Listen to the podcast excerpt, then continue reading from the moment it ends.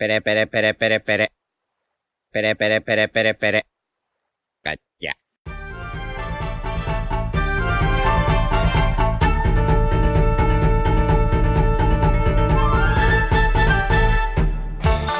Hola Nakamas, bienvenidos una semana más a Radio Pirata, vuestro podcast favorito de One Piece. Y bueno, hoy estamos aquí la tripulación habitual, eh, que no es habitual porque estamos los cuatro al completo. Eh, ¿Qué tal, Iván? Muy buenas. Jaume, Buenas. Royal Buenas. y yo soy Diego y ese es el line-up completo de Radio Pirata eh, de momento. Pero eh, nos hemos dado cuenta de que, bueno, al final somos eh, un grupo de gente que tiene sus vidas aparte, acabamos faltando mucho por X, por Y, por Z.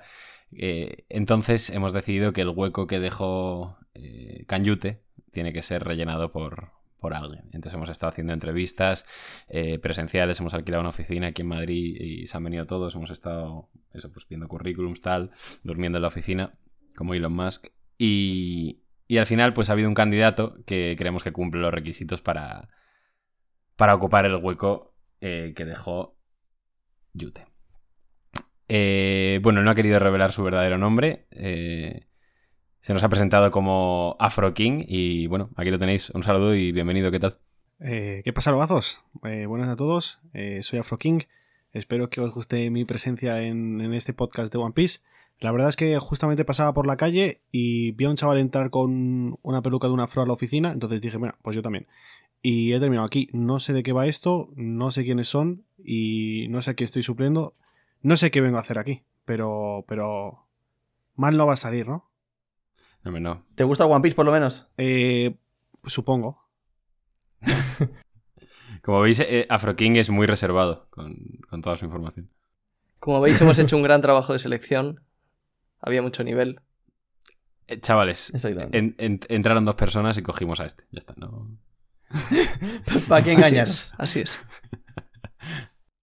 Así que nada, bueno, bienvenido a Frokin por mi parte. Un placer tenerte aquí con nosotros y, y nada, esperamos que, que te integres en el grupo. Sí, totalmente. Me hace mucha ilusión que volvamos a ser otra vez cinco. Sí. Sí, eh, buah, eso sí que hace mucho, ¿eh? Que no pasaba. Eh, Sí. sí. bueno, dos semanas según tengo entendido, pero sí. Bueno, que tienes unos zapatos muy, muy grandes que rellenar, así que ten cuidado, chavales. ¿Vale? Ah, bueno. Venga. Ah, bueno, te me cuidas. ah, bueno, te me cuida. Eh, pues... Bueno, bueno, ya vacilando desde el primer Sí, no sé qué momento. confianza son estas, la verdad. Hemos, Se hemos ha cogido muchas confianzas para no conocernos de nada. Eh, a ver, lo siento mucho, chicos, pero eh, creía que era la temática, creía que esta era. No sé.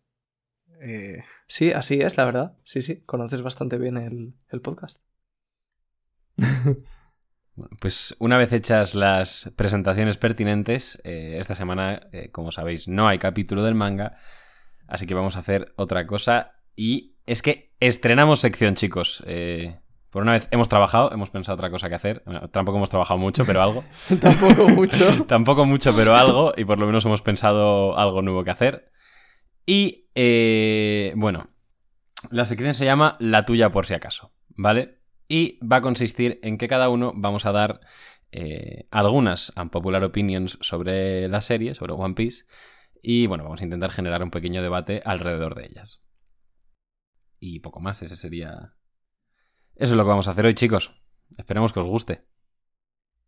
Eso es. A esperamos mí por lo nos menos me ha costado una puta barbaridad pensar en popular opinion, si lo digo totalmente en serio. Eso es porque eres muy fanboy de One Piece. Eh, bueno, que me lo digas tú tiene delito, pero no, por- no, no- no es por eso, eh, No. que también, pero Sí, lo peor es que a mí me ha costado también un montón. ¿eh? no es por eso, es porque de verdad pienso que la gente considera en popular opinions a cosas que no lo son. Sí, de hecho, yo las mías no sé hasta qué punto son unpopular opinions de verdad. O, o son simplemente opiniones, y ya está. Opinions. son. Suele pasar, sí, sí. Pues sí, a mí me ha costado. Bueno. Pero bueno. Eh, así que bueno, si alguien tiene muchísimas ganas de empezar. eh, no, de hecho, ¿qué coño? Afro King. Eh, ya, ya que eres nuevo, empieza tú, lo, campeón. estaba espe- lo estaba esperando, lo estaba esperando y así sirve como además como carta de presentación. Y mi primera va a ser: Kid es mi personaje favorito. Pero eso, eso es, es una popular opinión eso. O sea, Me recuerda O sea, a Yute, ¿eh? ¿A quién? No sé de quién habláis. no, sé, pero, no sé de quién me eh, hablas. supongo. Hostia, tío. Eh, pero, o sea, tu popular opinion es que el fandom de One Piece opi- opina que tu personaje favorito no es Kid, ¿no? Eh, exacto. No, yo. Ah, vale. Por- O sea, Kid va a ser el rey de los piratas. Punto Sí, y claro, o sea, vale, vale. Eso, sí es una popular ya es un opinión. popular opinión. Vale, no. Vale, vale. Eso sí. Vamos mejorando. Bueno, vamos. y además de esto. Se eh, va cogiendo el nuevo. eh, mi primera eh, unpopular opinion, eh, ya sea del podcast, del día o como lo que queráis decir. Creo que One Piece tendría que haber adoptado un tono mucho más serio del que tiene ahora después del Grand Line, es decir, en el Nuevo Mundo, porque en el Nuevo Mundo se pierde ese sentimiento de aventura que se había eh, ido teniendo en las, las primeras islas que visitaban. Entonces, para equilibrar la balanza, yo sinceramente creo que lo suyo tenía que haber sido que pille un toque más serio. Obviamente, eh, lejano al Seinen, nada parecido a eso, pero eh, que por lo menos los Yonkos o los rivales a los que se enfrente Luffy consigan dar. mm, infundir terror y miedo al espectador cuando lee los capítulos. Y ya no solo a nosotros, sino también a los propios personajes de la obra. Véase, por ejemplo, Big Mom en el capítulo 1031 con Zoro y, perdón, con Kid y Lo. Ahí te dio miedo Big Mom. Eh, bastante. Pues yo creo que e- ese, ese sentimiento Oda lo ha transmitido con Kaido durante años. O sea, yo siempre que ha aparecido Kaido, hasta ahora que Luffy ya se está dando de hostias con él, siempre eh, ha sido como, ¿cómo coño van a derrotar a este tío? Este tío es una bestia, este tío da miedo, este tío tal. No, de hecho, para Entonces- nada. De hecho, yo, Kaido, creo que en ningún momento ha transmitido esa sensación Joder, pues será de, a ti. de terror, Porque- Yo estoy por de así acuerdo. decirlo.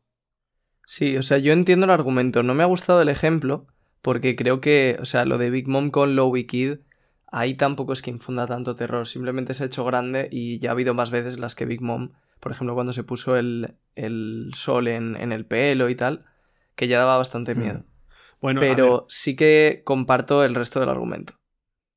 O sea, más que lo comparto, me parece una idea interesante. Que a lo mejor podía haber salido muy mal, pero que a lo mejor habría salido bien. Pero y no solo en eso, sino. Y más ahora que eh, eh, lo que le queda de historia a One Piece va a entrar en temas como el siglo vacío y cosas que eh, siempre han sonado un poco más serias, entre comillas, que el resto de la obra, pues sí que creo que un tono un poco más serio lo hubiese beneficiado. Pero es que, o sea, ¿quién te dice a ti que cuando empiecen a contar el siglo vacío no vaya a ser Pues serio? me lo dice los anteriores ocho arcos del nuevo mundo que hemos tenido. No han sido serios. Mm, No. Joder, macho. Pues serios, serios no. O sea, serios a nivel de Seinen no. Sí que son serios, entre comillas, pero no en cuanto a muertes, crudeza. Que sí que tienen, ¿eh? Pero no es lo mismo Crudeza, que, que, no tiene crudeza One Piece. Es decir, yo entiendo L- Lo que no es es Juego de Tronos One Piece, pero... Y de hecho, menos mal que he dicho que en ningún momento quiero que eh, eh, parezca que estoy pidiendo que eh, lo que quiero es que One Piece sea un seinen. Pero sí que pido un tono más serio. Es decir, lo que no puede ser es que a mí en la obra me digas que el Grand Line era el nuevo mundo. O sea, que el Grand Line, perdón, era el paraíso comparado al nuevo mundo. Y literalmente, tío, eh, dejando al lado los gags cómicos que tienen todos los personajes, Big Mom literalmente hay un momento en el que es la mascota de Chopper. En plan, ¿qué es esto? es que a mí me encanta ver a la gente indignada con esas cosas. Porque está en One Piece. Claro, es que si One Piece adquiriese... O sea, yo pu- puedo llegar a entenderte, ¿vale? De que se infunda más peligrosidad en los villanos o cosas así, que creo que en parte lo tienen bastante. Pero es que, es que si, One Piece fuese algo más serio que lo que es, no sería One Piece. Sería otra cosa. Que igual pu- puede quedar muy bien en otras series y tal, pero en One Piece no sería One Piece. Eh, es que no se trata de que eso se pierda. Se trata de que, a, a pesar de eso, o además de eso, haya un tono un poco más crudo y un poco más, más serio, que no hace falta llamarlo serio, porque no creo que One Piece no sea una obra seria, en plan. Igual se, mal, se malinterpreta, pero sí que creo que le falta un toque, pues, más crudo, más cruel. Y, y eso es cierto que no, que, que no lo tiene. Sí, o sea, yo creo que puede haber mucha comedia y, y eso ser compatible con que luego muera gente. eh, y sobre todo el tono crudo, más que crudeza, porque eso puede, puede parecer como muy. En plan, quiero ver sangre, quiero ver tal. No.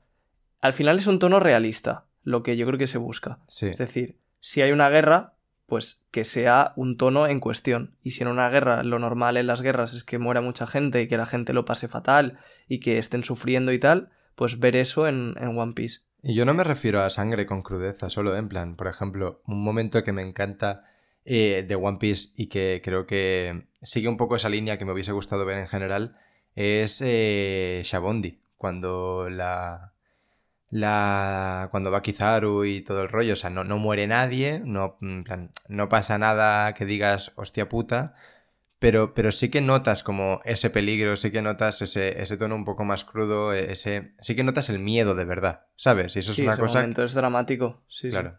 Y es una Y cosa Thriller que... Bark, por ejemplo, también tiene un poco. Aunque luego tiene mucha comedia, pero hay momentos también bastante dramáticos, con lo de Zoro. Conclusión que vuelva a salir Kuma, ¿no? Literal. O sea, yo sí que estoy un, un poco en parte de acuerdo en sobre todo lo que habéis dicho de crudeza y que represente bien que si, si- si estás en una guerra, pues que muera más gente y tal, eso sí que te lo compro.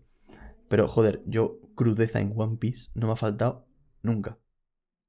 Ni ahora No, ni, por ni eso. antes. O sea, es que es difícil de expresar, porque sí que ha habido crudeza y sí que ha habido muertes. Pero tú La te refieres a los eso, yo creo, flashbacks. el- Ya no me ya no solo sí que es verdad que en los flashbacks es donde más hay. Pero ya no solo me refiero a eso, sino, no sé, en general. Eh, no sé. Es que justo este- eh, acabo de pensar una cosa que era parte del flashback, pero sí, o sea, y- había pensado, por ejemplo, en el Rey Riku, todo lo que le hace Do Flamingo, todo eso me parece una, una barbaridad. Y no sé, lo de los niños que experimentaban con ellos en Bunhazar, eh, todo lo de, yo que sé, Momonosuke y, y- y Oden. No, sí, pero creo que eh, eh, Afro King se refiere a, a después del time skip, ¿no? Ah. No, o sea, Afro King ha dicho que. Afro King, ¿qué ha dicho Afro King? Afro King ha dicho que después del time skip eh, ha- había sen- menos sensación de aventura y que lo podría compensar con más seriedad, si no te he entendido mal. O sea, sí que lo lógico, en mi opinión, sería pensar que toda esa sensación de aventura se pierde porque eh, eh, la serie. Joder, mm, va a sonar raro, pero la serie es más seria en el sentido de que los objetivos están más fijos y se sabe lo que se va y se sabe quién se enfrenta. Sí. Pidiendo seriedad yo- mientras estamos llamando a Yute Afro King. Pero... no, no- no sé de qué me hablas. O sea, O sea, yo es que no, no veo la necesidad. O sea, sí que es verdad que estoy de acuerdo que se pierde cierta sensación de aventura porque sabes hacia dónde vas a ir, pero no creo que tenga que ser compensado con otra cosa totalmente diferente como es meterle más seriedad. Creo que no tiene nada que ver una cosa con la otra. Creo que One Piece es One Piece. Es verdad que pierde cierta aventura, pero no tienes que meterle más seriedad por, por ello. o sea, a mí me gustaría que realmente la, la obra hubi- hubiese madurado junto a Oda, pero Sí, eso habría sido muy chulo, junto a nosotros también. Pero bueno. Exacto, eso es lo que creo que deseáis, no junto a Oda, junto a vosotros. O sea, estáis pidiendo que One Piece sea una cosa que nunca ha sido en verdad. Entonces, eh, que, lo Exactamente. puedo- que lo entiendo perfectamente. Pero, y estoy pidiendo que, que sea una cosa que dentro de lo que cabe es lógico que sea, porque por nada más que por, por Sí, si no- los si enemigos a los que se enfrenta y por las temáticas que va tocando cada vez que se acerca a eso, a ese siglo vacío y a ese final de la obra. No digo que sea eh, lógico o ilógico. A, mí, a mí las, todas las opiniones me parecen estupendamente. Lo que digo es que eh, como que de repente eh, ahora buscas o, la gente puede llegar a buscar a medida que crece otras cosas en las historias, pues pretende ver esas cosas reflejadas en, obras que nunca han sido así. One Piece lleva 1031 capítulos y nunca ha sido así. Y nunca, y, nunca lo va a ser seguramente. Entonces, abrochas los cinturones que os vais a dar la hostia. No, a ver si la hostia. La si hostia había que darse la dada. hostia, ya nos la hemos dado. claro, claro. la hostia está dada. Después del Bueno, mil capítulo Yute 1030. sigue pensando que en el siglo vacío no sé qué, no sé cuánto, sí. Cuidado. O sea, yo sé, Yute no sé quién es, pero yo la Yo, hostia ya me la he yo dado. tampoco, perdón. eh, Yo la hostia, Afro King, la hostia ya Es se que, la he dado. es que tiene- tienes una voz muy parecida, tío. No sé, es, es, muy curioso, pero Sí, la voz ¿eh? es muy parecida. A ver, pensa- pensad que, que en el fandom de One Piece hay, hay, hay muchos espectadores con voz de prepuber, entonces es normal. Claro, sí. Es normal que la voz de Yote se parezca a la mía. Y la ironía también, sí, sí. O sea, que, que lo que iba a decir es que yo entiendo que Afrokin pueda ser una cosa que le gustaría ver, pero no comparto lo de que tenga que ser algo necesario en la serie. Yo respondiendo a, a Diego, que es cierto que, que One Piece nunca ha sido así. Y no se trata de querer cambiar One Piece porque yo ahora busco otras cosas, sino yo lo veo más como que parecía, o al menos mm, es mi impresión y creo que también la de mucha gente, que One Piece, sobre todo en Wano, iba a cambiar ese tono. Y realmente parecía que te estaba preparando Oda para un pequeño punto de inflexión en cuanto a la tonalidad de la obra en ese aspecto porque, porque ya se venían cosas mucho más, más serias y podría haber repercusiones mucho más, eh, mucho más serias también. Entonces, parece que te prepara para eso y luego realmente hasta el momento no ha pasado eso. No, se trata de que de querer cambiar One Piece, algo que nunca ha sido, sino que sí que por un lado a mí me gustaría, eso es una opinión que evidentemente pues sí que me gustaría que eso cambiara, y pero por otro lado pues es que también sería, eh, en mi opinión, lógico que según por la propia inercia que lleva la serie, que llegara a un punto en el que pues sí que eh, adoptara este tono. Y, y, además es que parecía que no estaba preparando para eso. Guano parecía que iba a ser como, vale, preparaos, ¿sabes? Y al final, de momento al menos, no lo ha sido. Puede ser, vale, preparaos a un punto de inflexión sin, sin que esa inflexión sea violencia, crudeza o tal. Que, que estoy de acuerdo en que, o sea, narrativamente sí que sería lógico que pasara, pero es que tampoco... O sea, tampoco me parece ilógico que Oda lo gestione como lo gestione, teniendo en cuenta la obra que está manejando y su manera de escribir, la verdad. Pero que vamos, que a mí me parece bien lo que, opináis. ¿eh? Yo tengo que decir a Jaume, y sobre una cosa que ha dicho, que es que dice que como que la serie se vuelve más seria o va a ocurrir cosas más serias. Yo, yo no creo, yo no creo que, o sea, yo no creo que lo que va a ocurrir sea más serio. O sea, encontrar One Piece y tal, o, o pelearse con Yonkos, no es que sea más serio, es que es más importante para la trama. Pero, por ejemplo, pues eh, ir a Arabasta y liberar un puto país, pues no me parece poca cosa seria, ¿sabes? Simplemente es que creo que es menos importante. Entonces, nosotros estamos como expectantes a que ocurran cosas tochísimas en el mundo de One Piece y nos parece más serio, pero la seriedad yo creo que ha sido siempre la misma. Es que aquí, o sea, las palabras juegan un poco en nuestra contra, pero Sí. yo creo que el mensaje se entiende. Sí. Hmm. Y bueno, un pequeño inciso que con Alabasta, yo tengo la misma sensación justo con Alabasta. En plan, es una, un- una puta guerra civil.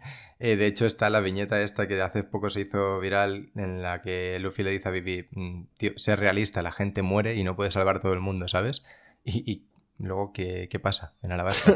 ¿Sabes? Sí, Nada. Entonces, eh, Hombre, no, pero es que a quién conocías también, te digo, de, en Arabasta, aparte de Vivi. pues... Pero es que vaya, no hace que falta conocerles, tío. Claro. O sea, la sensación se transmite aunque sea matando a personajes eh, secundarios, extras o Pero lo es que que eso sí que ocurre, sí que ves una guerra cruenta y cómo se están matando en el campo de batalla. O sea, justo en Arabasta, sí que me da esa, esa- perdón, sí que me da esa sensación de decir, joder, como no paremos esto, van a haber muchas muertes.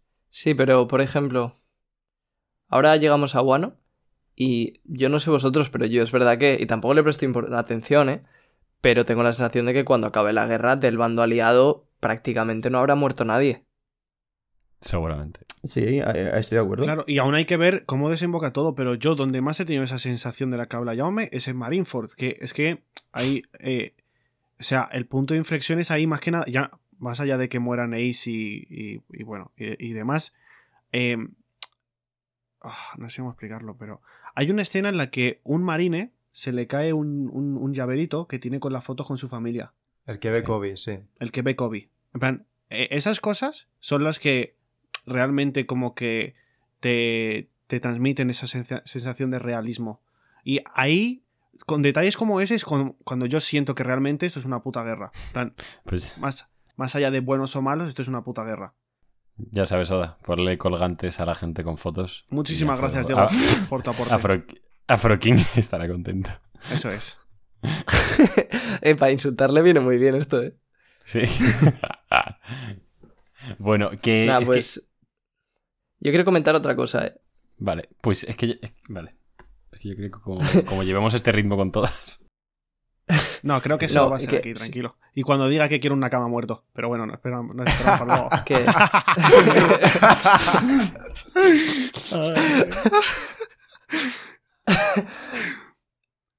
Eh, joder, es que se me ha olvidado ya lo que iba a decir.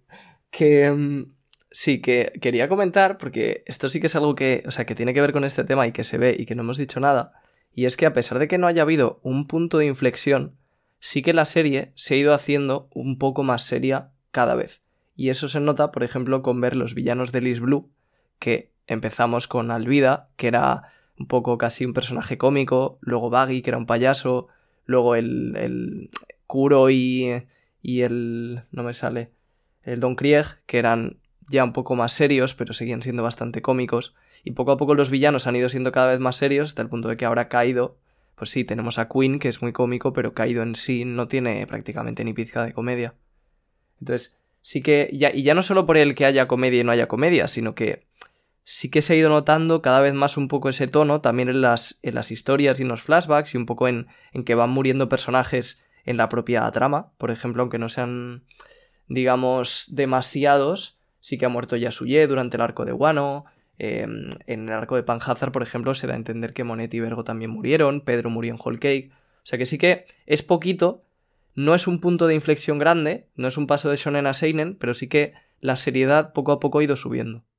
Sí, yo estoy un poco de acuerdo contigo. A mí, por ejemplo, Kaido me parece la mayor sensación de amenaza que he sentido, que han tenido los muy iguales en toda la serie. A- a ver, a- yo creo que he caído en plan, igual de, de los que menos, ¿eh? Ahora mismo, y lo digo muy en serio. O sea, em, Joder, sí macho. que me demuestra que es el más fuerte del mundo, porque, coño, lo que ha hecho Kaido en plan no lo hace cualquiera. De hecho, igual no lo hace nadie. Eh, pero, pero míralos, vivos y coleando, en plan, y tan, tan pachos. Sí, claro, como siempre. Ya, entonces, Joder. Claro, es que si te has enfrentado al hombre más fuerte del mundo y no ha habido ninguna consecuencia, ah, yo digo, sí, es muy fuerte, me, me lo ha demostrado, pero a mí la sensación de amenaza, pues ni, ni, ni de lejos, ¿sabes? Sí, Si alguien quiere hacer algún apunte final sobre esto, pero yo creo que han quedado claras las opiniones de todos y ya está. Pues nada, ¿alguien tiene. ¿Alguien quiere salir a la pizarra a hacer el ejercicio? Eh, al final vamos a pasar todos por aquí. Vamos a pasar todos, o sea que lo voy a dar yo. Eh, no sé esto si es muy un popular opinion o no. Es como. Son dos en una. eh, sobre la misma temática. Y es sobre Ace. Yo creo que la muerte de Ace es la mejor muerte de toda la serie. Y creo que la gente que odia a Ace es que no te, por, por la manera en la que muere. Es que creo que no termina de entender su muerte. Y yo era uno de ellos, eh, hace mucho tiempo. Jaume y yo ahora mismo estamos con una sonrisa en la cara. O sea, eh, literalmente, voy a contarlo, ¿vale? Jaume, ¿me dejas? Em, eh, sí, te dejo, no sé qué vas a decir porque no me acuerdo, pero venga. Jaume y yo un día quedamos en Discord y empezamos a hablar de, esta, de, de esto. Y en plan, hablamos de nuestras un popular opinión y dijimos, oye, ¿tú crees, qué crees que pueden decir Diego e Iván? Y me dice, y me dice, yo creo que pueden decir la mítica de la muerte de Ace, realmente Ace no es un tonto o algo así. Y literalmente lo que acabo de decir. Es verdad. Bueno, pero es que. o sea, no, no, no lo digo a malas, sino porque ha sido gracioso. Nada más. Es que si te digo la verdad, estaba pensando y tampoco se me No, ocurrían no, por eso, o muchas. sea, que es totalmente normal. que está bien, O sea, está bien. Y, y además, o sea, la primera parte de la, de lo impopular sí me parece que está bien. Sí que me parece impopular. La, de que es la mejor muerte. Para mí es la mejor muerte porque. Mucha gente dice que la mejor muerte es la de Barba Blanca. Y. O la de Oden. La de Oden podría, bueno, pero. No sé, la de Ace me parece que. Es una opinión también personal, ¿eh? Pero me, me gusta mucho porque creo que al final representa mucho lo que es Ace. Y creo que afecta mucho más la muerte de Ace que la de Barba Blanca. Al final, el cómo muere Barba Blanca no afecta en nada. Barba Blanca podía haber muerto de cualquier manera prácticamente que al mundo hubiese afectado lo mismo. O sea, afecta a que muera, pero no el cómo muere. Porque que diga que el One Piece existe, vale, sí, la escena está muy épica y tal. Pero los piratas ya lo sabían o les da igual, porque los piratas que han salido a buscar el One Piece lo hacen pensando que existe. Entonces no hace falta que nadie venga a confirmárselo. En cambio, la muerte de Ace afecta a la trama muchísimo, porque es lo que hace que Luffy se separe, que Luffy entrene y que Luffy tenga un, pues, un desarrollo.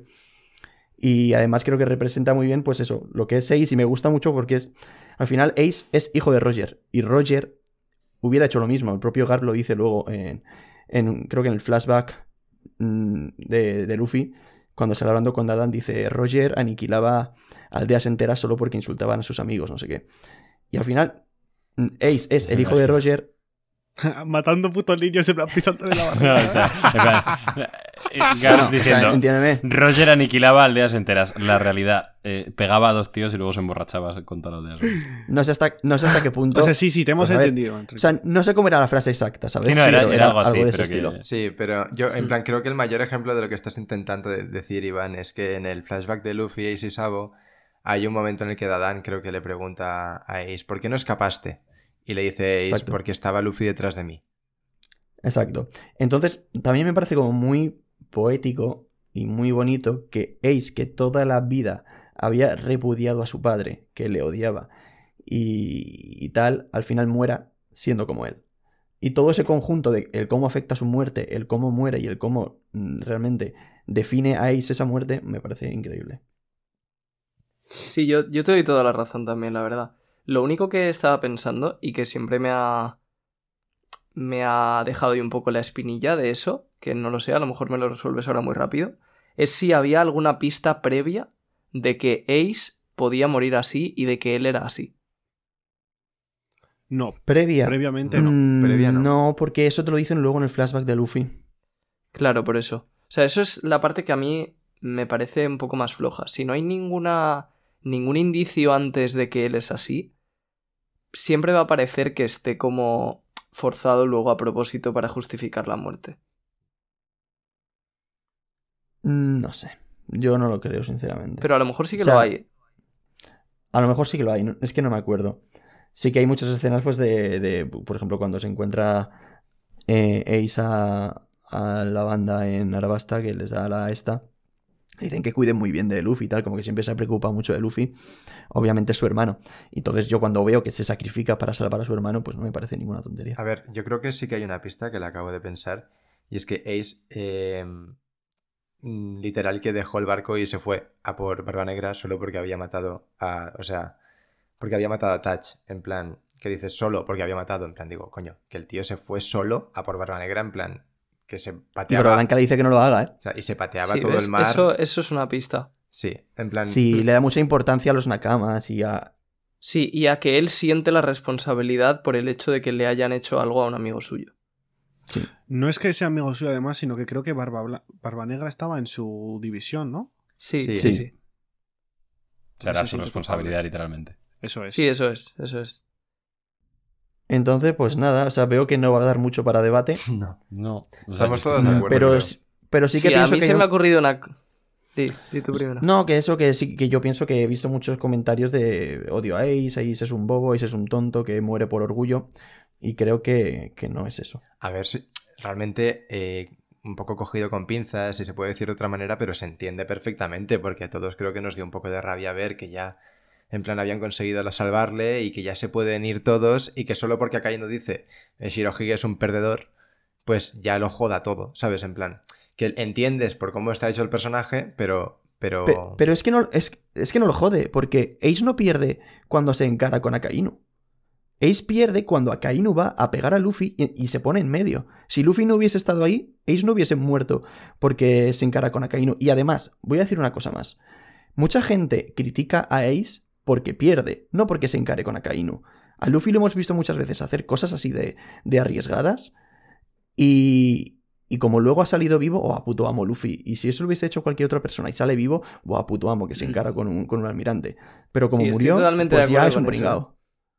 De hecho, un muy buen ejemplo es Usopp en Arabasta, por ejemplo, que, o sea, que, que uno de los momentos más épicos de Usopp de toda la serie es cuando se ríen del sueño de Luffy y dice, no voy a dejar que, que os ríes de los sueños de mis amigos, y sale ahí reventado contra, contra Mr. no sé. era. Exactamente. Llega a morir a Usopp y vaya gilipollas, pero como, como vivió, puto amo.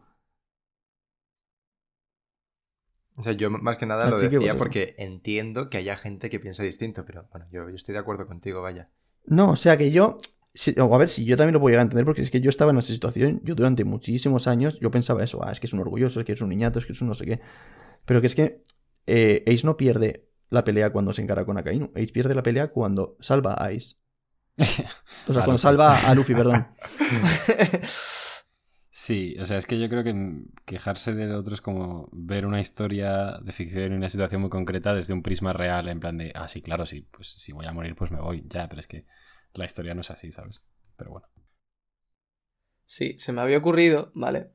Que una cosa que le podríamos añadir a la sección, tenemos que aprobarlo todos, evidentemente, es que el, en cada episodio, el que diga la opinión menos impopular de todos se lleva una lora. Vale, vale, Oh, vale. Venga, sí. Venga, po- pues. Escúchame que eso puede estar bien para que le demos al coco, ¿eh? Bueno, sí, claro. Claro, Eh, claro. Usopp va a ser el rey de los piratas, chicos. ¿Te explicamos lo que es una lora, Froking? Eh, estaría bien, sí. Ah, sí, sí, claro. hay que explicarse. Ah, vaya, yo pensaba que lo sabías ya. No sé si es un chiste de madres ese, pero no termino de entenderlo. La tuya por si acaso. La tuya, por si acaso. Bueno, pues que de momento va ganando Iván. ¿eh? Eso. Te, te estás jugando una lora. No. No, no, esto es nuevo. Eso sea a partir de la siguiente. Sí, bueno. Ya, claro, claro, es que se le ha ocurrido escuchando la tuya. Hombre, no, claro, es que si no, si no me- No, o sea, correlación no implica causalidad. No, esto es a partir de la siguiente, si no yo me la preparo más. No es causalidad, es causalidad. La La causalidad. cosa del efecto. ¿Te, te gusta? Diego, ¿también te gusta Bennett? Eh, sí, tío. Yo es que llevo el hip hop en las venas, así que bueno, Llevas el Big Bang dentro. por eso lo de afro. Ya, eh, eh, es, claro, es por el afro.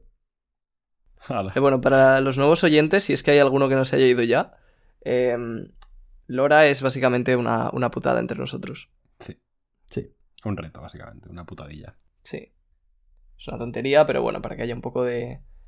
de. mm, para que nos juguemos algo. Pues nada, le doy yo mismo. Pues dale.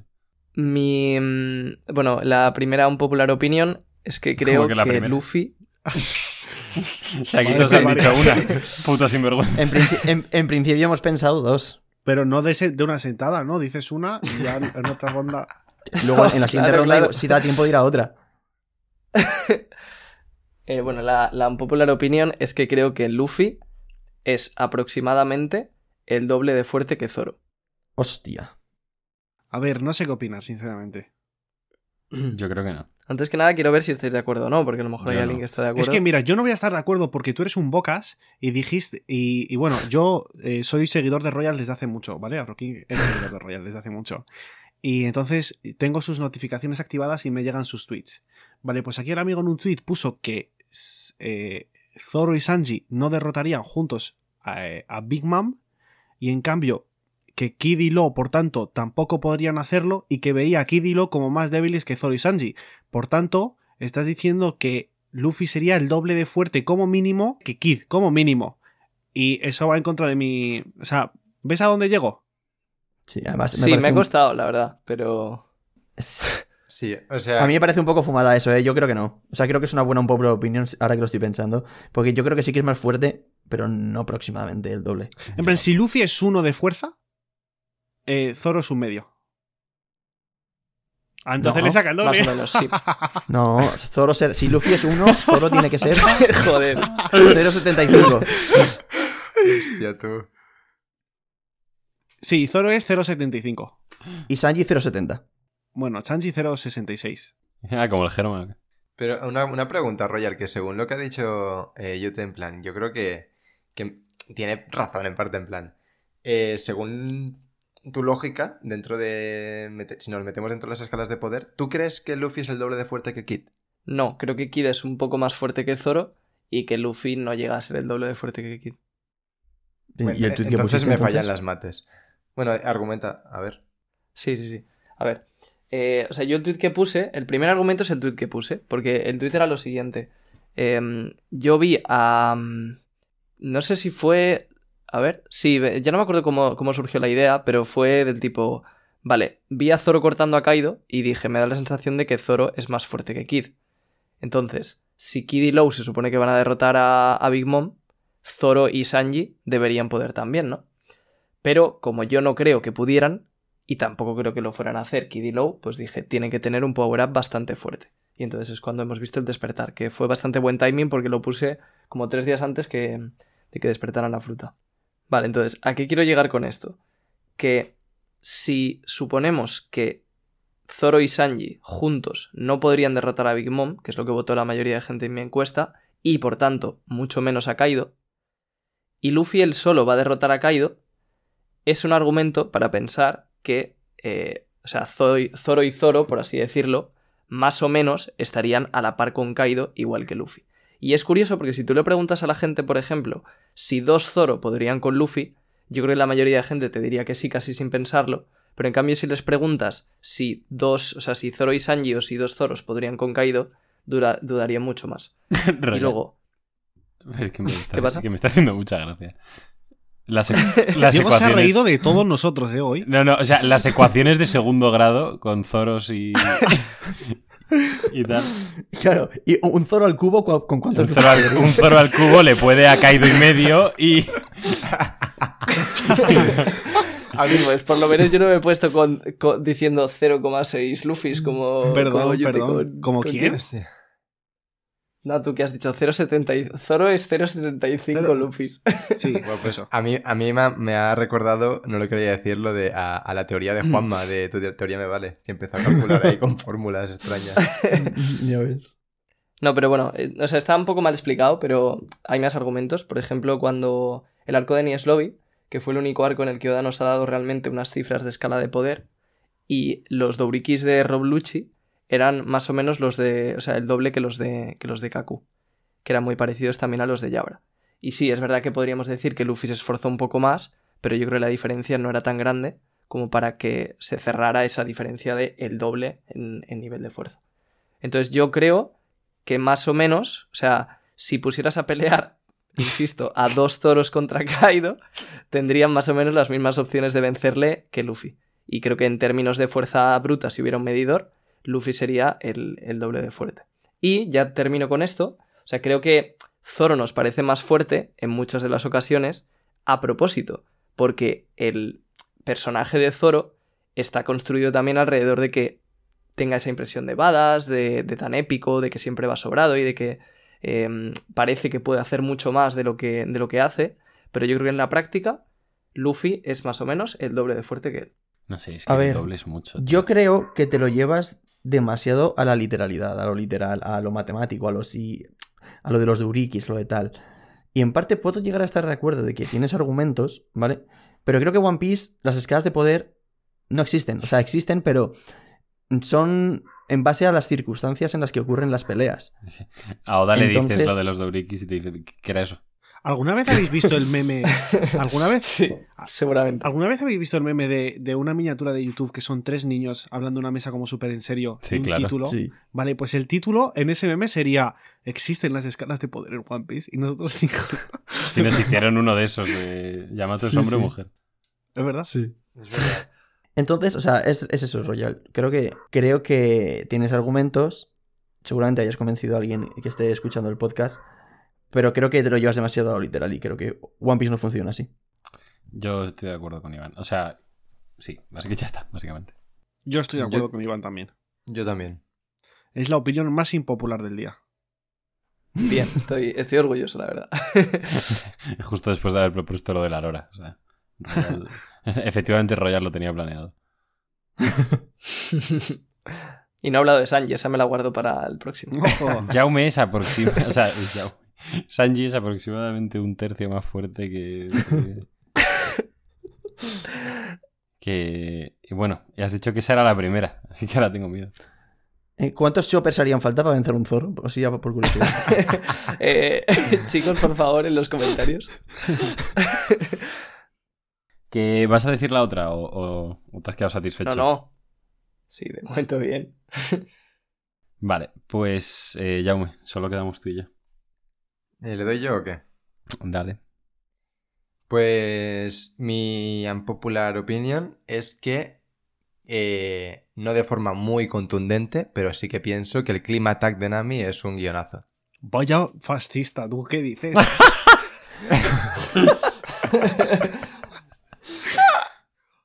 Afro King to- desaprueba totalmente esa opinión. Eres un hijo de puta. Mm. Sí, la verdad. Porque esto lo hemos hablado. Eres un puto ratón, tú. Te pareces a Apu. ay. No, a ver. Pues a mí me gusta la unpopular opinión. Eh, voy, a, voy a argumentarlo un poquito, ¿vale? Y es que, mm, en plan, es cierto que tiene como un poco su razón de ser dentro de la narrativa del- de la obra y sobre todo de- del personaje, tanto de Nami como de Usopp, ¿no? Porque eh, son como los más débiles y se dan cuenta de que hay un momento en el que no van a poder ser salvados siempre y van a tener que hacer algo, ¿no? Y por eso Nami le pide a Usopp que le haga el, el, el. Y también sabemos que Usopp es un tío que más o menos es manitas, entiende de, entiende de ingeniería y de química y tal, muy bien. Pero creo que de ahí a crear un arma como el Climatact, que está tremendamente rota, hay un salto muy grande. Y creo que donde ahí creo que hay un poco ese guionazo, por llamarlo de alguna manera así un poco más. Y, y al fin y al cabo el Climatact es un arma, pues como ya sabemos que está muy rota y digo, si la llega a hacer, no Frankie, pero en plan la llega a conseguir de otra manera tal, me, me encaja más. Mm, o si la llegan a hacer después de Skypiea con los diales, con la ayuda de los diales, que es la mejora, ¿no? Pues me encajaría más, pero así de la nada, que Usopp te haga un arma como esa, cuando sí es manitas, pero me parece un salto muy grande, entonces es como, bueno, hay que darle a Nami algo, vamos a hacer que Usopp, como que es el manitas, haga un arma que está rotísima. Y me parece un poco un guionazo. De hecho, por comentar una cosa, o sea, lo más guionazo realmente no sería el Climatact en sí, sino el hecho de que con una bola de frío y una bola de calor que salen del Climatact salga una nube, o sea, se cree una nube de la nada y caigan rayos. No, eso, eso, eso me parece normal. Eso es puta coño, ficción, ¿vale, Royal? Royal, no, no me puedes decir eso. y Royal, el Climatact.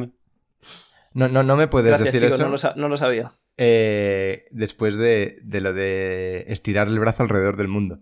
Claro. En plan, es un poco Sí, como lo mismo, vale. ¿no? Muy bien. Claro. Eh, yo, yo me refiero. No, pero lo, lo digo. O sea, lo, lo digo Jaume porque estaba pensando en si el Climatact es un guionazo y estaba pensando, ¿qué hacía el Climatact en Arabasta? Realmente sacaba bolas de frío y de calor. Lo que pasa que luego de ahí salía una nube tochísima y caía un rayo. Sí, pero ahí entra más el mérito de Nami, creo, ¿no? En plan, Nami es súper inteligente y. En plan, que te puedo entender, pero. Pero yo eso lo veo como, bueno, sí, hay que, hay que explotar el Climatact. Yo creo que. O sea, yo sigo pensando que el guionazo lo veo más en, en la creación del arma, ¿sabes? Más que en su uso. Porque ahí se puede entender que es mérito de Nami porque es la hostia y punto, ¿sabes? O sea, a ti lo que te molesta, por así decirlo, o que te parece mal, o que te parece mal escrito, es que sea Usopp el que la fabrique. Mm, Pero- Sí. Pero tampoco, tam- en ese punto tampoco conocíamos demasiado Usopp como para saber si tiene esos conocimientos o no. O sea, A ver, tam- yo creo o sea, que sí. y ahora que lo conocemos más sabemos que no los tenía. No, mentira, porque luego le ha ido haciendo justamente las reformas las hace Usopp, no las ha hecho Frankie. Pero las reformas eran pegar una tabla de madera con cuatro clavos a- a- al, al Goimerry, bro. Hombre, no, no, me refiero a la- las reformas del Climatact. Siempre que ha tenido Ah, sí, perdón. añadiéndole cosas, las ha ha añadido diales a su propio. No las ha añadido Frankie, que es el ingeniero, por así decirlo. O sea que yo creo que Claro, Usopp, pero que pues, luego ya estaban los diales y ya es lo que dice Jaume. Ya había. O sea, había un elemento ya más creíble. Sí. pero sea, eso, yo- me parece que, eso me parece que sí. O sea, es desarrollar un poco más las habilidades de Usopp. Pero no, no veo el motivo por el que Usopp no podría hacer esas cosas. Bueno, o sea, yo es, lo que he dicho, en plan. No, yo no veo a. Me parece un salto muy grande. De ser O sea, a mí, humanitas. a mí, por ejemplo, no sé, me parecería más guionazo que se de repente en una isla se encontrasen a alguien y que se lo diese. En plan de, venga, nos ha aparecido un señor que si Ya, no eso- nos cruzamos... A si ver, no- si de repente, si no pasamos por esa isla, Nami jamás hubiese tenido ese power-up. Eso me parece más guionazo que que alguien de su banda, que es el que se encarga de hacer todas las cosas de manitas. Bueno, a ver, eh, se est- la haga. estás describiendo los dials y el power-up del Climatat en Skypiea, ¿eh?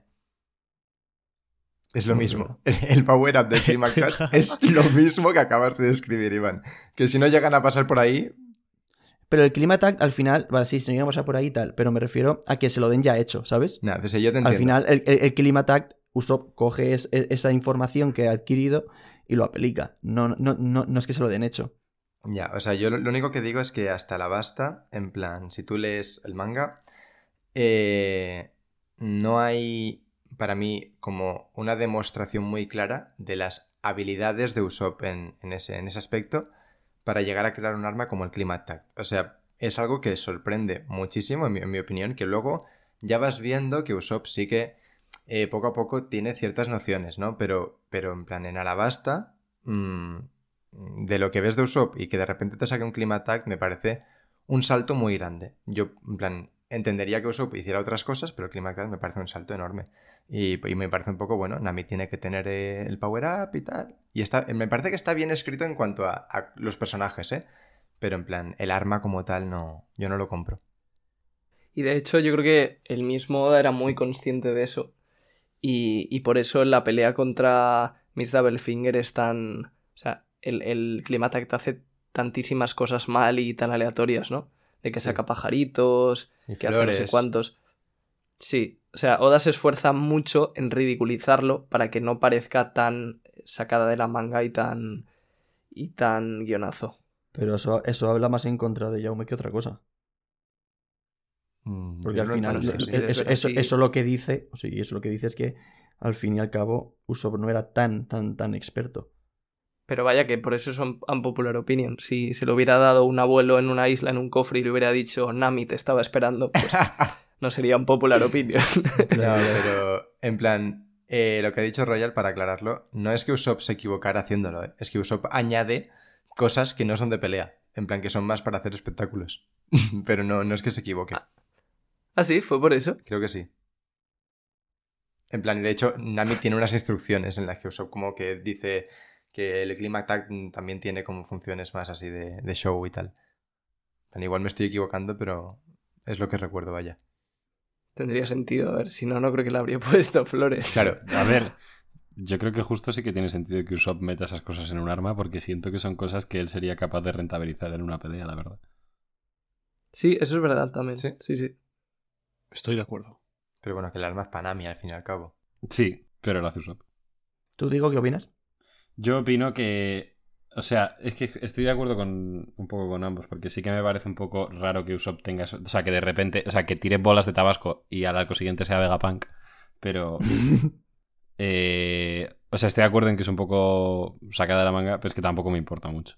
O sea, me encanta el Clima Attack, me gusta el momento emotivo en el que. Pues lo que ha comentado yo al principio, ¿no? De que Nami y Usopp también tienen que aportar. Y, y eso. A ver. A mí me ha costado mucho pensar. Así que he optado por decir una cosa que ya he dicho más veces en el podcast. Eh, porque básicamente por- ni siquiera sé qué opina la comunidad de esto, pero recuerdo que todos, o por lo menos estabais eh, en mi contra. Y es el hecho de que yo creo que la pelea entre Luffy y Barba Negra va a ser en la propia Laugh Tale. Eh, porque me parece que es lo que más tensión narrativa puede aportar. Me parece que, bueno, pues la carrera de por ser el rey de los piratas, solo van a llegar esos dos coches a la línea de meta. Y ahí es cuando Luffy va a tener que, eh, pues, chingarse a Teach, básicamente. Y, ya está. En verdad es una cosa que ya he dicho más veces, pero es que de verdad que me ha costado la vida. Tengo otras cosas apuntadas, pero no me, no me terminan de convencer. Así que eso es lo que os lanzo. No sé si habréis cambiado de opinión en estos meses, pero en su momento me dijisteis todos que me fuese a tomar por el culo. Yo creo que estamos todos de acuerdo y por tanto tienes la lora. No, yo no estoy de No, acuerdo. es una- es una- que compite con Iván. Es una broma royal. Eh, perdona. Acabo de pensar, en verdad, la de Yute. contigo, ¿eh? La de Yute no es nada popular. Mazo gente se queja de eso. Igual se va a comer una lora guapísima. Aquí, bueno, ¿La de Afro quién? King, perdón, estrenándose. Ah, vale. Sí, sí, es verdad. es verdad. Yo lo que, lo que he estado pensando es que esta sección mm, va a ser cada muchos meses porque realmente crea Esta- lo que he estado tensiones pensando es que en la- esta sec- lo que he estado pensando yo es que esta sección igual no la hacemos más. No por la tensión tampoco, que, que también, sino por eh, Porque no hay muchas. exactamente. Va a ser un Sí. va a ser un one shot esto. No, yo creo que una más o dos más se pueden sacar, ¿eh? Yo, yo creo que podéis sacar No, o sea- más de esas, ¿eh? Pues Sí, es que, sí, coño, sí, te, te has puesto a pensar hoy, Diego. Yo estoy seguro que a lo mejor sin querer, algún día piensas una y te la Me apuntas. la y voy a apuntar, la sí. guardada. Pero bueno. A ver, yo no estoy de acuerdo con eso. Porque lo, que- lo peor es que me da rabia porque ya no me acuerdo muy bien de los argumentos, pero sé que lo tenía bastante claro. Y uno de ellos es que, o sea, yo creo que un, un factor muy importante de esa pelea es que la isla se va a destruir prácticamente de forma completa. Entonces, creo que la isla perfecta para que pase y ahí eso es donde de entra el despertar de. Claro, claro, pero aún así se tiene que empezar a destruir y tiene que haber esa sensación de, de tensión. Y creo que, o sea, el escenario perfecto para esa pelea en la que el entorno se destruye es la ciudad de Esmeralda, por las torres de, de Esmeralda y demás. Y también lo que comenté, la teoría de que yo creo que esa isla tiene mucho simbolismo, que eso no es argumento porque podría terminar la pelea en, en la otra, pero, pero creo que Oda suele Es que acabar las peleas donde ocurre la, la trama, eh, salvo excepciones, pero es habitual. Y, mm, y vaya, yo sí que creo que va a ser en, en la ciudad Esmeralda. Sí creo que la trama de Teach se va a extender hasta el One Piece, o sea, ya descubriremos por qué lo quiere.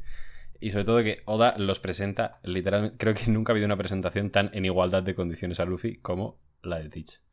Pues Teach se irá también prácticamente, o sea, en igualdad de condiciones, no, porque solo lo va a encontrar Luffy, ¿sabes? Pero lo más en igualdad de condiciones que pueda estar. O sea, yo, a mí no me parece Además, es ninguna que, claro, ¿eh? Si, o sea, si la trama empieza en Elbaf, ya alargar, o sea, sería tres arcos, en mi opinión. A ver, empieza en el buff Sí. según tu teoría. Eso es- sí, claro. No, no quería decirlo yo, porque luego Afro King me dice que hay tensión, pero... No, no, no, lo iba a decir yo de todas formas. Hombre, por supuesto, claro. Pues eso. A ver, es que Pues- me parece un tema no delicado, pero en plan raro. De hecho, la última vez que, que hablasteis de esto, eh, creo que la solu- buena, buena. Eh, buena reculación. Creo que la, la, la- el desenlace de... el desenlace de... Ya, me flipa el sudapollismo que estamos adoptando ya. El desenlace de. El desenlace de, de la discusión fue que eh, ninguno iba a llegar a ninguna conclusión porque es algo que no podíamos predecir ni teníamos datos suficientes para ello. Entonces es difícil opinar de esto. Pero, Eso es lo que se dice cuando no quieres seguir claro, discutiendo. claro. De hecho, Dice, yo te- claro, claro. ¿Será sin vergüenza? Pero, en plan, yo sí que creo, como digo, que, que puede ser una opción. Pero es que yo tenía concebido el, el One Piece como que según llegas a la isla ya lo ves. ¿Sabes? O lo que sea. Pero entonces, si eh, la pelea es ahí, entonces no. Porque no creo que entonces em, eh, Barba Negra también habría llegado, entre comillas. La recompensa Es que para mí la llegada de inmediata Laugh Tale- de la última batalla que va a haber en toda la serie entre dos piratas, porque va a ser esa. O por lo menos la última batalla que va a tener Luffy con un pirata va a ser el One Piece. Yo te O sea- compro si es en Raftel, digamos, la zona, no en la isla eh, terrestre. De la zona de Vallecas. No, no, no en la plataforma continental, pero sí en la oceánica. Es decir, una batalla marítima. Y No. ahí que haga. Eso sí lo compraría. Vamos de mal en peor. Sí, o sea, yo eh, no creo que pase. O sea, sí que me parece popular, al menos para mí. Pero. Pero es cierto que, coño, en plan, es lo que dice Diego. Hay que, hay que ponerse en que es una oportunidad única. Y quizá no, no, no termina ocurriendo y creemos por, por cómo irá, no ocurrirá. Pero es cierto que esto, le recuerdo que lo dijo Diego una vez, y es que, como veamos poner un pie a Kurohige en Laugh-Tale, se, se nos ponen los huevos de corbata. Y eso es una oportunidad que, en plan, es one shot. O lo haces o no lo haces, ¿sabes? Entonces, es cierto que creo que es algo que podría pasar perfectamente. Yo no lo creo, pero. Pero en plan, que. Estoy a topísimo con- con esta teoría, sin miedo al éxito, y como pase, igual no pasa, pero como pase, madre mía, no, no me voy a callar en un mes. 100% de efectividad, como pase. co- Como, No, no, como pase, yo tengo el meme, mérito, yo mérito. tengo el meme del Señor de los Anillos. Vosotros mamáis el doble. ¿no? Y, encima, y enci- y encima me parece, me, pare- me parecerá una cosa bastante tocha, si la cierta. O sea, bastante imp- importante.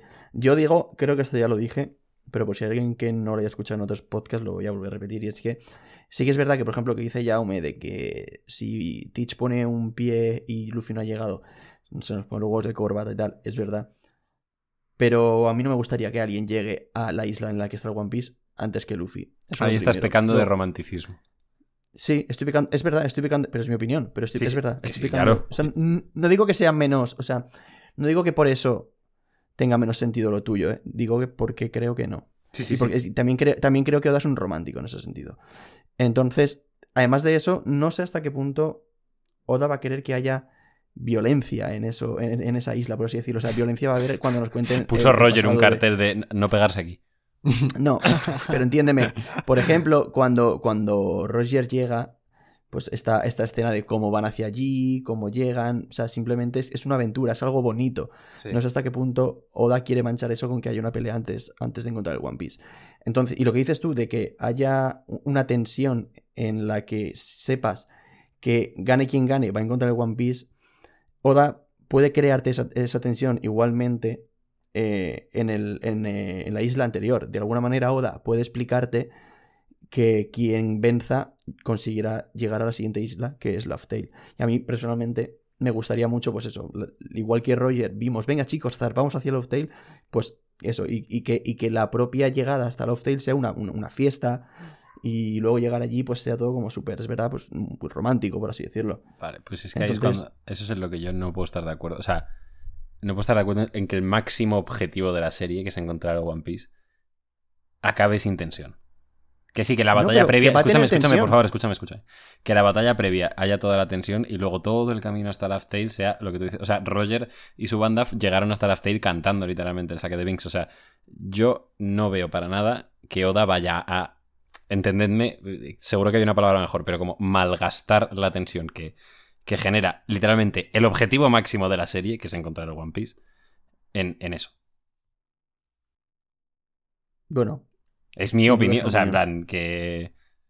sí, sí, ¿no? Me, me parece una opinión. O sea, que no, no estoy diciendo ninguna tontería, pero ninguna. O sea, me parece que es una cosa que si ocurre no me, no, no me va a parecer mal. No voy a decir, Buah, vaya tontería acaba de hacer Oda. Me parece que tiene bastante lógica lo que dices. Pero no Sí. sé, me gusta O sea, más es que la palabra que ha dicho. Diego es, es, es muy, muy correcta, en plan, malgastar.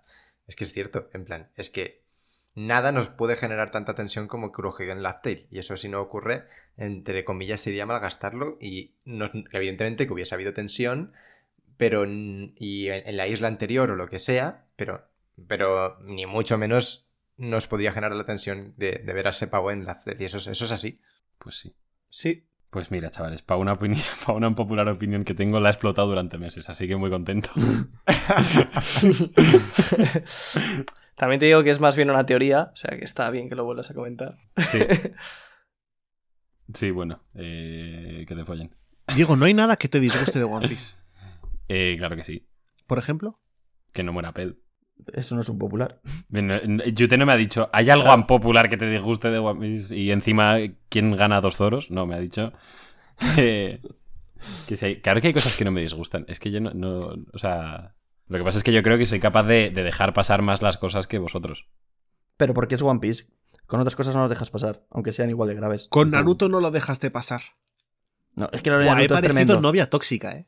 Eh, Es que na- na- nadie, la Sí. tóxica. Pues con Naruto no sé qué. Es que Naruto sí que me parece que había errores ya en plan de escritura, en plan, bajo mi punto de vista, que yo no soy nadie, pero... pero- y Naruto me, me pone la polla como un oleoducto soviético afroquín, o sea, Naruto a mí después de... de- de- pero permíteme que te comente Afroking. sí, que, coméntame. Que a mí Naruto me flipa. Y ahora te voy a decir yo una cosa. Los momentos que te flipan de Naruto no coinciden con los que eh, tienen bastante crueldad. Véase, por ejemplo, el pasado de Obito. No es de mis cosas favoritas eso, la verdad. Nah, vete tan culo. Yo creo, bueno, es que no, de hecho diría que al revés, son los momentos más bonitos los que más me gustan. Sí, a mí también. Lo siento, lo siento, Afroking, a algunos nos gusta ser felices. Ah, perdón, es que mi- mi pe- la personalidad de Afrokin es escuchar Rojo y Orsloki, beber Monster y fumar pipis. Ah, ¿te gusta Oslo? Y, y Roju. A mí me Supongo. gusta, Abby. ¿No haríais más, eh, más unpopular opinion? Yo, yo sí que haría, ¿eh? Sí, Yo no. Que aunque no sea yo creo muy que no hace falta hacer una ronda entera. Claro. Claro, que- puede- Venga, pues ya me iban están tan animados que hagan una cada uno. Yo tengo una, pero no es tampoco súper unpopular opinion. Para mí, Shanks pierde el brazo a propósito. Ah, coño. Cabrón. Es verdad, es que esto, esto es, Eh, esto es un clásico de Iván, eh, es verdad. Eso. Sí, es un clásico y para mí sí que es un popular opinion. Para mí es mazo unpopular. Sí, sí, yo no estoy para nada de acuerdo. Bro. O sea, yo, yo creo que Shanks, con lo fuerte que es, eh, bueno, pues eso, me parece ridículo. A ver, si y es no cierto que fue hace muchísimos años, pero yo creo que sí. O sea, literalmente luego llega Barba Blanca y le dice, ¿cómo es posible que un tío como tú haya, haya vuelto del Blue eh, sin brazo? Y dice, lo sacrifiqué, sacrifiqué, no lo perdí, lo sacrifiqué por la nueva era. Eso Es significa para que- darle un mensaje, es para es darle un mensaje a metafórico Luffy. de O que sea, se en plan-. Claro que no. En plan, si lo hizo a propósito, es más intensito que yo, ¿eh? En plan. Que no lo hizo a propósito. Voy a dejarme este brazo aquí porque este chaval va a ser el puto rey de los piratas. No, no, no por eso, sino porque le ¿Que, tenía que no va a ser el rey de los piratas? Pues, me corto un brazo. Pero que no, es por, que no es por eso, es simplemente No porque... sabía que Shanks pasó la infancia en los eh, haciendo rituales Ya en ves, los yo creo que el puto Ben Beckman le dijo a que no hay huevos a cortarse el brazo. No, me, me pega más de Yasop eso. Ben Beckman lo veo A ver, serio. ¿A que no aprendes a hacerte las pajas? Chicos, es, es- es- es- Oye, el Royal este es muy gracioso, es el más gracioso de los, de los cuatro. Cinco ahora. Conmigo. no, no me hagas la pelota, Yute. Bueno, Iván, habla. que él, o sea, no lo hace porque él crea que Luffy vaya a ser el de los piratas, lo hace porque le tiene aprecio a Luffy y ve que Luffy es un puto loco que se quiere ir con él al mar y le quiere mandar la lección de que el mar es un sitio peligroso y que no te puedes eh, lanzar al mar como si nada, porque si te lanzas al mar pasan cosas como esa. Entonces, para que Luffy no se vaya con, con un puto loco, con un crío al mar ya, pues le quiere mandar un mensaje de que eso, el mar es peligroso. Y le funcionó. Porque si no, Luffy hubiera muerto. Pero entiendo que penséis lo que penséis, pero es que para mí todo eso, sumado a que no tiene sentido que Shanks pierda un brazo y además que utiliza el haki del rey, Pero es que estás. No, para estás... Es que, o No sea, que no entiendo de dónde vienes, pero estás utilizando información de cientos de capítulos antes para juzgar literalmente el primero de One Piece. Tú piensas lo que, la mentalidad que tendría Oda. A Yoda no está pensando, ah, sí, pues Shanks es un Yonko, entonces va a tal, tal, no sé qué. Hay que entender las cosas en su contexto. Y yo creo que simplemente es una escena que impacta aproximadamente 50 veces más con la pérdida de brazo que sin él. Y de hecho es que ya- sí, Oda- pero para mí creo que Oda lo aprovechó. O sea, Oda quería mandar un mensaje a Luffy, hacer eso y dijo, pues vamos a hacer eso también. Pero Creo que, el, creo que el mensaje Luffy lo entiende, pero no porque se lo diga Shanks, por así decirlo. En plan, no porque Shanks diga, "Pues para darle el- la lección a Luffy, me voy, voy a dejar que este tío me muerda el brazo. O sea, no sé. O sea, que sí, ¿eh? es- O sea, que Oda, Oda luego lo dijo en una entrevista además. que no- O sea, que O- no- Oda dijo, Oda dijo, es que lo buscaba antes además. Oda dijo, fue hecho para mostrarle a Luffy que el mar es un lugar peligroso en el que estar y que necesitaba ser lo suficientemente poderoso como para sobrevivir en este mar. Pero eso es Sinceramente. pero eso es para el Pero- lector, Sí, pero no que Shanks dice- haya pensado eso. Claro, claro. Sinceramente, yo- Y además, o sea. di. No, habla tú. Tópica. Shanks también quería hacer que Luffy se diera cuenta de que podría necesitar sacrificarse para salvar a las personas que son importantes para él. Royal y yo O nos sea- interrumpimos. Yo, habla tú, Royal. Habla Iván. No lo digo porque no sé. Pues si No, pero lo que has dicho justamente, Iván, o sea, si es tal cual así, plan, pasa link. Porque es interesante, la verdad. O sea, yo sigo pensando que Oda en un principio no lo hizo con eso en mente, porque además se lo dijeron los editores, no sé quién fue exactamente, pero le dijeron que no era suficientemente impactante el primer capítulo, Eso es. entonces le quitó el brazo. Eso es a lo que iba. Entonces, yo estoy muy convencido de que en un inicio Oda no pensó eso, pero a lo mejor más adelante, para darle sentido, cuando ha pensado lo mismo que tú y ha visto que no era muy coherente, pues dijo, bueno, vamos a, vamos a hacerlo como sacrificio. Pero pasa Link. Puede ser que que, lo de, sea lo a de los posteriori. editores es que Pero tiene mucho sentido. O sea, es que simplemente, sí, simplemente, comillas, es una escena mucho mejor si pierde el brazo. Pero aún así, a, a día de hoy, a día de hoy, creo que dentro del mundo de One Piece, aunque luego eso Oda lo explicase a posteriori, a día de hoy me parece un hecho que eh, Shanks lo hizo aposta. Yo es que creo que simplemente es porque cualquier primer episodio de cualquier serie, y sobre todo en la Sonic Jump, tiene que ser muy bueno para atraer a la gente. Mm. Igual que en el primer episodio de Naruto, parece que eh, Iruka Sensei va a morir literalmente, porque le clavan El un primer, el shuriken primer del tam- episodio de Naruto es una puta barbaridad. Ya Por eso ser. le clavan un, un, un shuriken del tamaño de la Torre Eiffel bro, en la espalda y parece que va a morir. Y así con seguramente casi todas las series eh, que se te ocurran. Entonces, es algo lógico en la industria, por así decirlo. Y es por ese motivo por lo que pasa eso. Y simplemente, pues, supongo que luego ante Barba Blanca dijo, nada, pues por la nueva era, ¿sabes? Y ya está. No, pero es que. O sea, lo de ¿Qué, la qué? blanca tiene un senti- claro, Tiene todo el sentido del mundo, aunque no fuese aposta. En plan, lo sacrifiqué, aunque no fuese a propósito, en pos de la nueva era porque salga Luffy. O sea, Pero ¿cómo sacrificas algo sin querer? entiéndeme, o es que ni siquiera. Sería lo también- perdí. Como, como te- cuando te pasa a ti Lo- alguna lo coincidencia y dices, mira, ha pasado por esto. No, está romantizando la situación el propio Shanks. O sea, Eso es. Oda Sí. más bien. O sea, O sea, sí que lo sacrificó porque él se tiró a salvarle Claro. sabiendo que podía perder el brazo. Sí, bueno, claro, o sabiendo que podía morirse. Pero es que yo creo que Shanks sabía que, po- que podía con ese bicho. Porque que lo hace con el haki del rey. Claro, pero es que yo creo que la gracia de ese momento es que Shanks no está pensando en el bicho. Shanks está pensando en voy a coger a Luffy. claro. E incluso un Yonko se puede despistar y que le pase eso. Sí, o sea, yo eh, entiendo que... Y que ahí no era un Yonko. Sí, Era más fuerte que un Yonko, yo creo. Si tenía dos brazos. Era, era- Por la cara. ¿Quién, quién, quién gana a dos Shanks? Nadie, yo Quien creo. decía que no había escalas de poder era más fuerte que un Yonko. Pero ¿tú crees que Shanks es más fuerte ahora que cuando era joven, en plan 30 años? sí. Y con dos brazos. Porque Que creo si que es más fuerte cuando es un Yonko que sin serlo, sí. Sí, yo creo que sí, más que nada, porque si no, Mihawk sería nivel IM. Es que, es que para mí Mihawk... O mira, un popular opinión. Para mí Mihawk es nivel Yonko, eh. Ah, venga, hombre. Para mí también. Para mí Mihawk, lo que pasa es que no tiene tripulación detrás, pero para mí Mihawk es nivel Yonko. Para mí, Eso- no nivel Yonko, pero un en plan, nivel un segundo muy fuerte, de los más fuertes seguramente. Para mí nivel Yonko. Yo sí Para que mí- pienso que, que no Mihawk se es mi nivel Yonko, ¿eh? Porque, en plan, los Ichibukai es cierto que a veces se han entendido como que al ser todos Ichibukai y pertenecer como al mismo grupo, tienen un nivel de fuerza similar y realmente no tienen nada que ver. Y, y mi Mihawk, por lo que hemos sabido de él, para mí 100% que tiene que ser nivel Yonko. Que en fin, que sí. Que ya nos va a decir la última popular opinion del vídeo. Porque. Porque ya va tocando chapar, literalmente. Dale. Vale. Pues yo pienso que Luffy eh, le va a costar ser realmente libre porque por cómo de momento está escrito es más presa del destino que otra cosa. Que esto es una cosa que hablamos y lo estaba pensando. Y creo que Luffy es presa del destino y de, y de el elegido, de ser el elegido.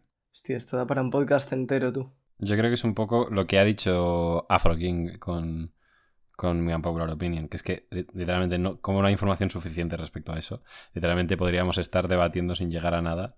Y nada, y dicho Sí. esto, muchas gracias por tu popular opinión. Ya me cerramos por aquí. No. No, no, estoy dando mi opinión, gilipollas. ah, vale, perdona. Eh, ¿Cómo gilipollas? A ver, a ver, ¿qué confianza estás tomando? Nos acabamos de conocer, literalmente. ¿Qué confianza es tú, chaval? Que, que el podcast... Eh, nuestro. ¿eh? Ah, vale, perdona. A ver, pero sí que podemos juzgarla un popular opinión de Jaume en base a lo que hemos visto hasta ahora. Y sobre todo, en los últimos arcos se nos ha remarcado el hecho de que es presa del destino. Y eso es una liada por parte de ¿Por? Oda bastante tocha. Porque empieza a ser el elegido, empieza a ser otro más que quería ser Joy Boy, como decía Kaido. Ya no es tan... Es que- Empieza No, a ser lo que, lo, que era Naruto, el, el chaval de los ojos azules. No, no estoy de acuerdo, ¿eh? O sea, sí que. Estoy, est- estoy de acuerdo en parte. Estoy en parte de acuerdo con lo del destino y tal, pero es que yo la manera en la que lo entiendo no es en plan de que Luffy va a, a conseguir todo esto porque sea su destino, sino porque, o sea, hubo una, una profecía, por así decirlo, y no sé qué y tal, en plan de, pues dentro de 20 años aparecerá alguien que hará tal cosa. No es porque eh, sea Luffy, es porque, ¿cómo decirlo? Al final, por estadística, en algún momento iba a llegar al- alguien que lo haría, y ese es simplemente Luffy. Pero no es porque su destino se lo marque, sino porque es Luffy, y eh, en algún momento, cuando el, el que tuvo la visión la tuvo, pues justo cuadró con que era Luffy. Pero no es porque lo tenga en su destino marcado y vaya a ser sí o sí porque alguien lo haya dicho antes. Yo puedo entender lo que dices, Iván, pero he estado mirando y leyendo sobre el tema este para decirlo aquí en el podcast. Y es que cuando Roger escucha el. eh, bueno, Roger y Oden escuchan lo que dicen de los reyes marinos. Eh, que dicen que, bueno, que nacerán dos soberanos, no sé qué, no sé cuántos, bla, bla, bla, ¿no? Y en esto, que. eh, como que Roger habla con Rayleigh. Bueno, de hecho, primero dice. em, es, esa voz como que de- decía la verdad. Dice, alguien nacerá y como que nos, nos superará, ¿no? Y luego le dice a Rayleigh algo así como, em, como que hemos llegado muy temprano. Y dice, el One Piece, eh, el One Piece, they call it, no sé cómo se traduciría exactamente esto. Eh, I, won- I wonder who will find it. En plan, es, es como que eh, y, dice, y, luego, y luego dice Roger, seguro que será mi hijo. Y, y a mí Vaya todo esto me... Sí, entonces, a mí todo esto me da a entender como, entiendo lo que dices, pero es como que hay un momento exacto y justo ese momento exacto, que no es ni muy temprano ni muy tarde, va a ser el momento en el que nazca Luffy, en el que antes de que nazca Luffy ya van a tener que nacer, ah, van a tener que nacer dos soberanos y van a tener que como que conocerse, que lo de los soberanos no estamos seguros si uno era Luffy, ¿vale? Pero quiero decir que yo lo que creo no es, es que no es que Luffy nazca porque antes hayan dicho que van a hacer alguien que tal, sino que antes dicen que va a ocurrir lo de que nazca alguien, pues porque en algún momento ten- tendrá que nacer Luffy, ¿sabes? No, sí, sí, yo lo entiendo, pero es que yo, yo lo veo completamente distinto. O sea... Son dos maneras de verlo. Literal, que antes de que Sí, nazca pues Luffy os ya- pongo yo una tercera, porque no estoy de acuerdo con ninguno de los dos. Pues dale. ¿eh? Sí. O sea, yo creo que. yo creo que lo del destino. Además, es que me parece muy interesante este debate.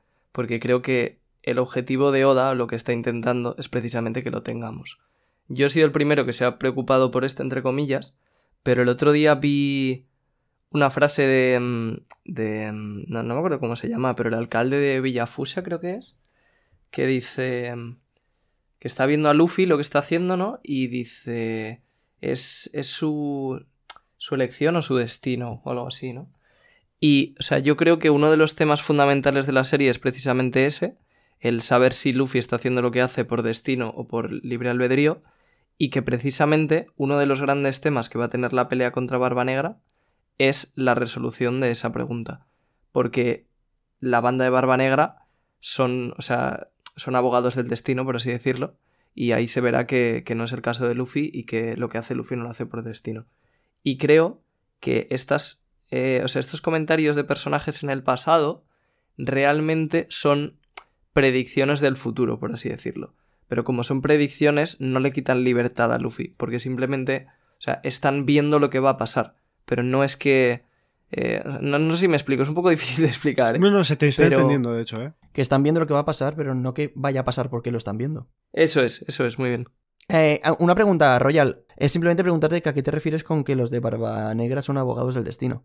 Pues que ellos, o sea, sobre todo creo que parte de, del médico de Doc Q, que básicamente se deja, o sea, su actitud en la vida, por así decirlo, es que se deja llevar por el destino, va sacando manzanas y según a quién se la da, pues cree que alguien está destinado a vivir o a, a morir, si explota o no.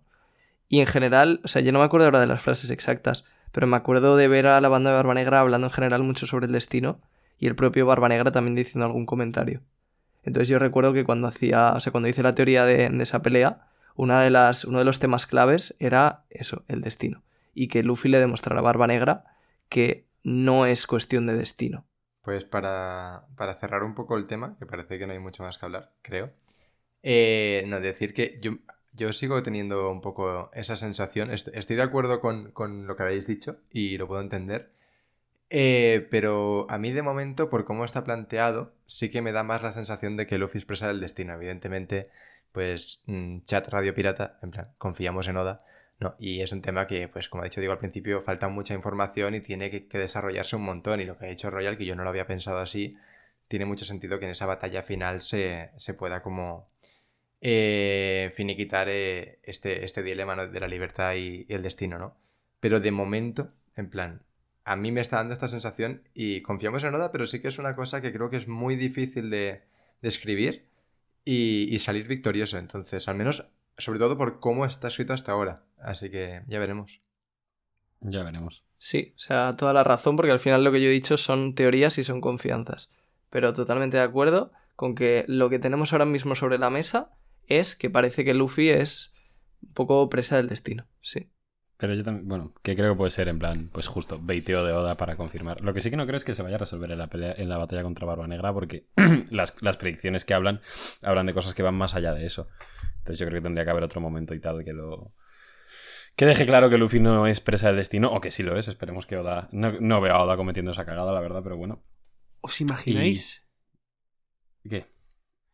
un momento, en plan, el momento de dices tú de que lo solucione, en plan, post eh, pelea con Barba Negra, simplemente Luffy, una noche en alta mar, mirando a las estrellas y empieza a filosofar él solo. Soy libre.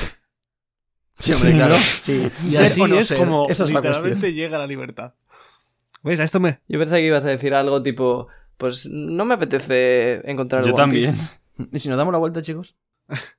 Bueno, pues hasta aquí eh, las unpopular opinions, pero eh, ahora toca eh, votar a la que menos unpopular nos haya parecido y el, el que gane, o sea, que en realidad será el que pierda, se va a llevar una lora. Eh, bueno, pues vamos a votar, ¿no? Yo voto... Es que en realidad la de Afro King también es una mierda de unpopular, eh, si lo piensas. El chaval todo escocido queriendo que me la coma yo, ¿sabes? ¿Cuál era la de Afro?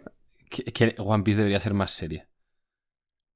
Me parece Eh, ce- o- es que en verdad me parece hombre. cero unpopular. Te- te- yo voto a Frokin. Tío, pero en plan... Tío, Nah. pero en plan, eh, te voto. Eh, siguiente. Ah. Nah, yo solo para no tener dos. eh, yo, yo voto también. King. Pues a lo mejor a se va también este muy podcast feo eso, ¿eh? en- en- tras un capítulo. Royal ya me vota, anda. Yo es que entre vosotros tres no lo tengo tan claro. A ver, yo sí lo tengo claro. O sea, en plan, yo es Iván. Yo iba a seguir votando la de Iván. En plan, por como yo lo veo. Bueno, pues eh, tras este ejercicio democrático eh, increíble, eh, Sí, Iván, se va, a comer. Iván Soy- se va a sois comer maduro, cabrones. una lora.